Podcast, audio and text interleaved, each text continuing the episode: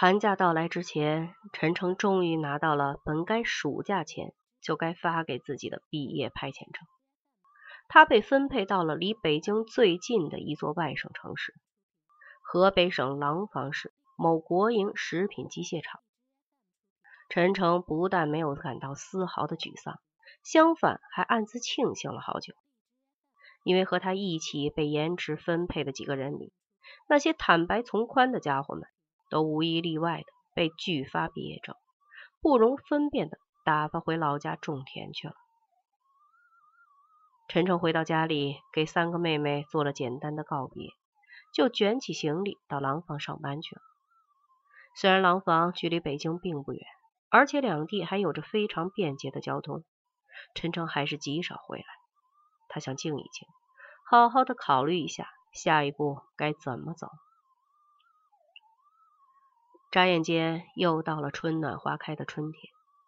一个星期天的上午，陈诚正在机械厂单身职工宿舍里呼呼大睡，门外响起了笃笃的敲门声。门卫李大爷在门外喊道：“陈诚，你同学从北京来看你了。”陈诚一骨碌从床上爬起来，鞋也没穿，就揉着眼睛拉开了门。站在他门外的。竟然是后来成为他妻子的部长千金何佩佳。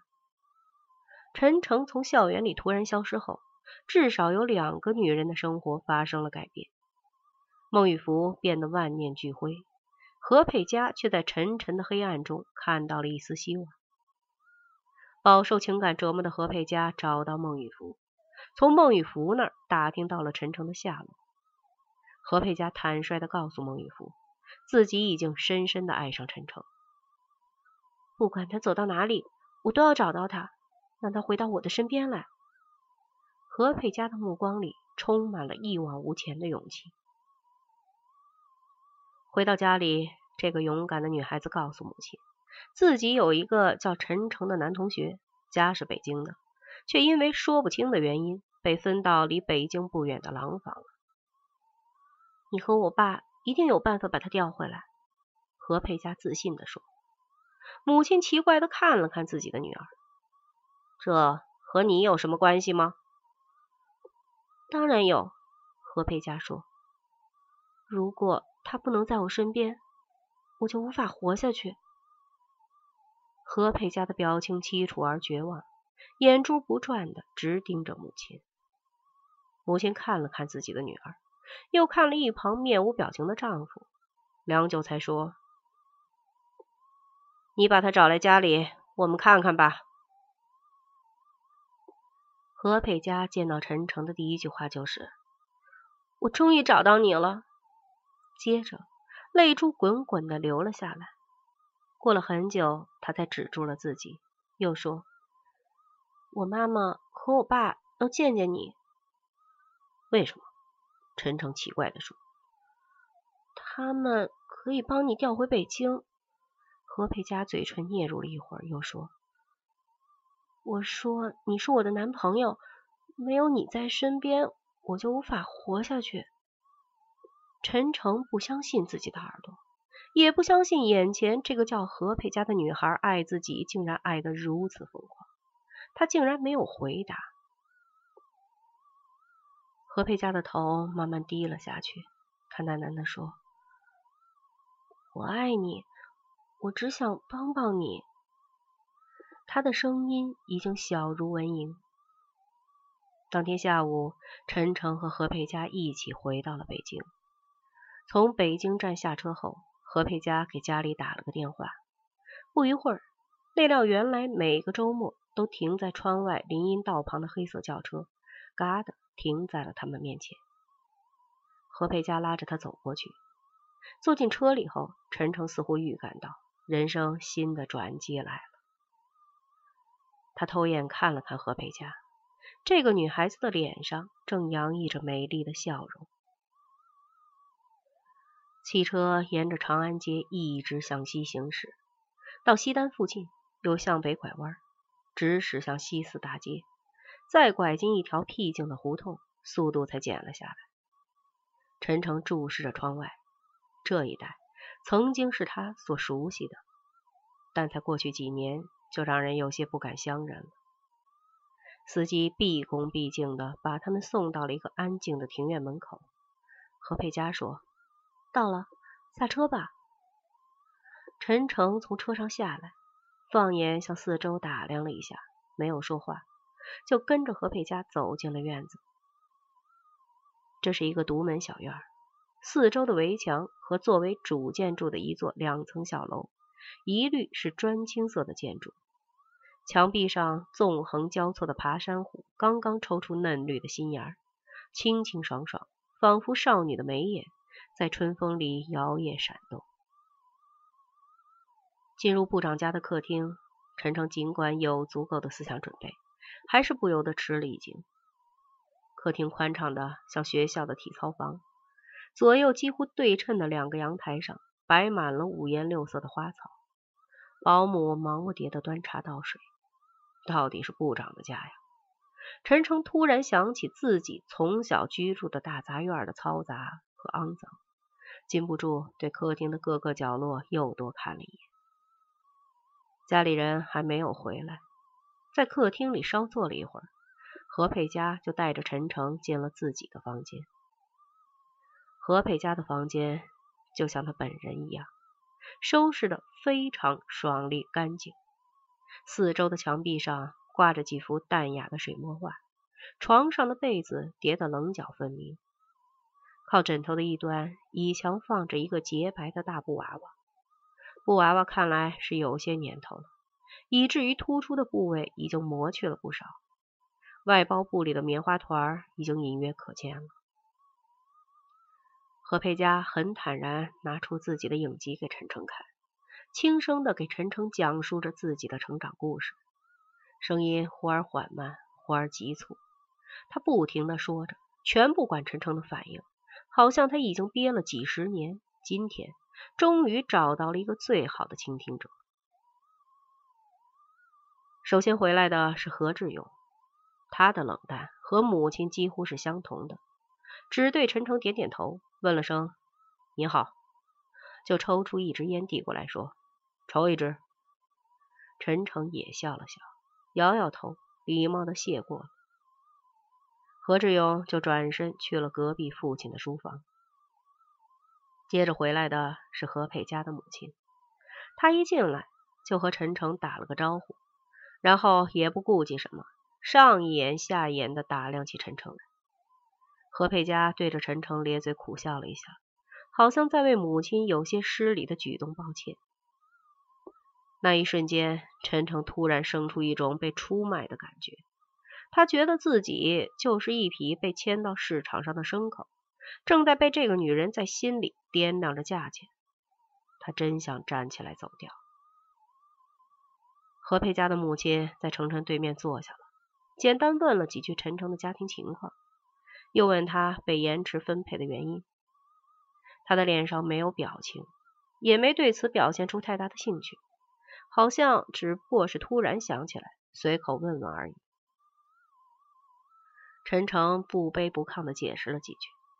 开始的时候，旁边的何佩佳有些局促，看到陈诚一副成竹在胸的样子，才放心的长舒了一口气。这时候，何琳琳哼着歌走了进来，虽然没有和陈诚说话，但猛一看见陈诚，眼睛还是突然亮了，愣了一下。对着陈诚做了个鬼脸，就钻进了另一个屋子。又聊了一会儿，母亲转脸对女儿说：“你出去一下，我有几句话要单独和陈诚说。”何佩佳低着头走了出去。偌大的客厅突然变得空旷起来。他说：“佳佳把你和他的事都说了。我的女儿，我最了解，她心眼实在。”从小就不会撒谎，但我知道这次他骗了我们。他把我们两个字说的很重。我不知道你们之间发生了什么，但我这个女儿是认准你了。我只希望你今后不要伤害她，也不要辜负了她。何佩佳母亲的目光直视着陈诚，使他感到有些喘不过气来，就重重的点了点头。至于回京的事儿，我会帮你们联系的。母亲又说。